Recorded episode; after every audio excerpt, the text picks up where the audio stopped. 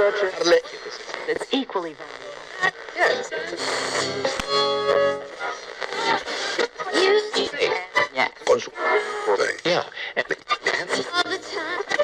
Has llegado.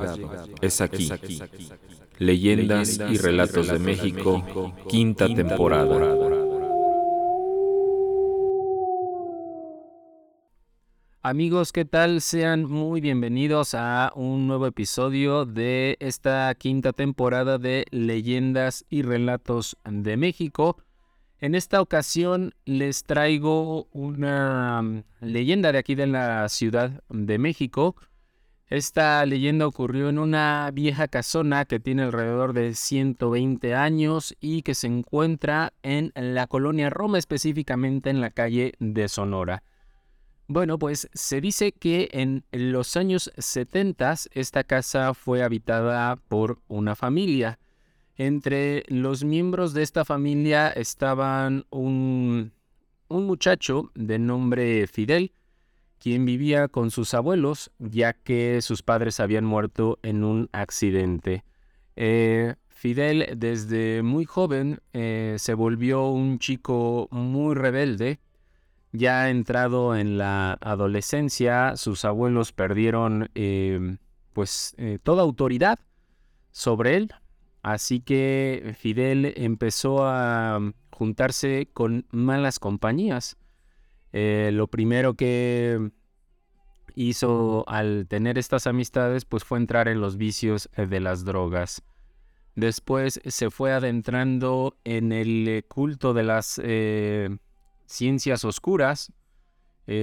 pasaba mucho tiempo ahí en su casa jugando a la Ouija con sus amigos, quienes más tarde empezaron a realizar ritos satánicos. Esto obviamente comenzó a asustar eh, mucho a sus abuelos y Fidel en determinado momento se dio cuenta que ya no podía parar y sus amigos eh, pues cada vez se adentraban más en estas em, malas prácticas. En una ocasión eh, Fidel estaba tan asustado que encerró a sus abuelos en sus habitaciones y les dijo que no salieran. Ellos eh, comenzaron a realizar eh, pues estos ritos y em, no se supo más ahí.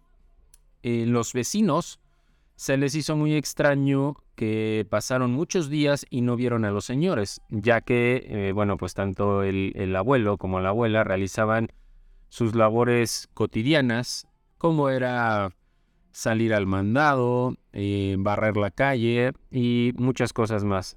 Cuando los vecinos se percatan de que llevan varios días sin saber de ellos, pues se alarman y pues armados de valor abren las cerraduras de, las, de la puerta principal, eh, ya que podían percibir desde afuera un olor muy fétido, un olor a putrefacción muy fuerte. Entonces, cuando entran en la casa, comienzan a revisar hasta que llegan a la habitación de los abuelos y ahí los encuentran a ambos desnudos y con estacas clavadas en el pecho. Obviamente, la, las facciones de sus eh, rostros eran de un terror extremo continuaron con la con la búsqueda ahí en la casa y encuentran a Fidel en, en uno de los baños, colgado de una de las eh, lámparas, con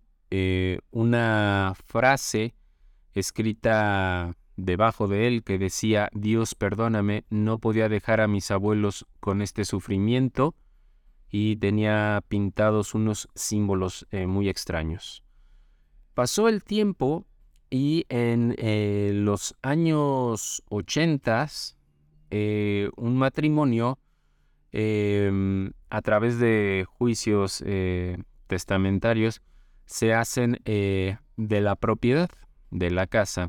dentro de este matrimonio, el esposo fue el que hereda la, la casa y bueno, pues la mandan a arreglar ya que estuvo pues mucho tiempo abandonada, eh, eh, estaba en muy malas condiciones, arreglan la casa para, para poder vivir en ella y pues bueno, empezaron a suceder cosas mucho, muy extrañas, ya que desde el primer día en que entraron los eh, albañiles y se quedaron em, a trabajar, no aguantaron mucho y se fueron.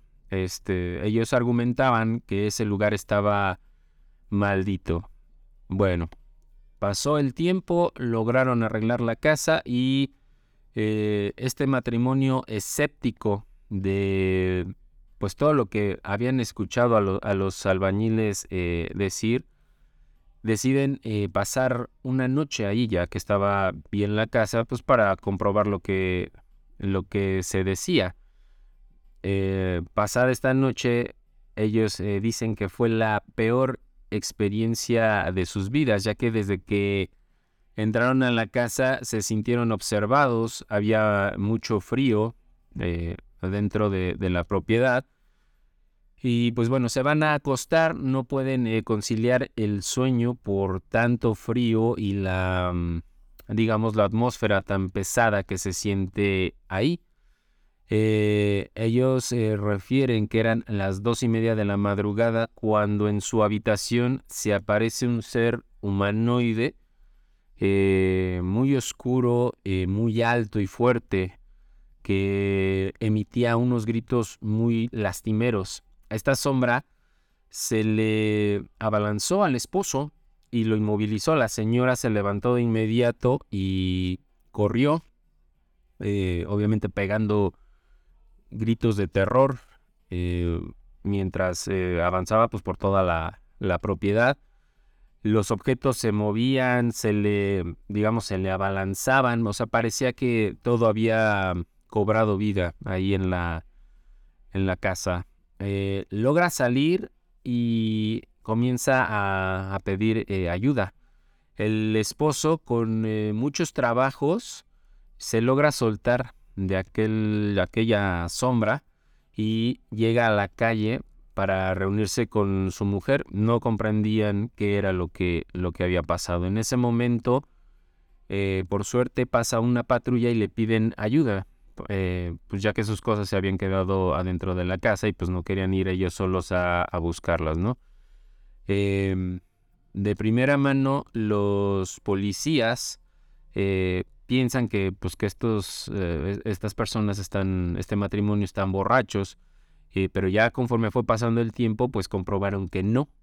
Em, y pues bueno, em, se adentran en la en la propiedad, ya que habían pedido refuerzos, pues llegaron más, más este, patrullas y en total eh, fueron seis los oficiales que entran a la casa, bueno, pues para revisar que todo estuviera bien, pero habían pasado cinco minutos cuando empiezan a escuchar muchos balazos de, al interior de la, de la propiedad los seis policías que entran igual eh, salen corriendo eh, pálidos y, gritando también aterrorizados, ¿no?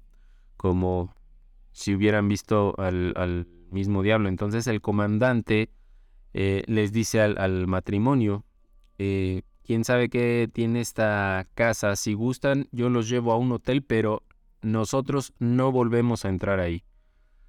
Es así como como estas personas pues dejan, em, abandonan la, la propiedad y conforme pasa el tiempo, esta casa eh, cobra fama por eh, ser una casa maldita. Espero les haya gustado esta leyenda de aquí de la Ciudad de México, amigos. Ya saben que por aquí nos seguimos escuchando en el próximo episodio de Leyendas y Relatos de México, así que hasta la próxima amigos.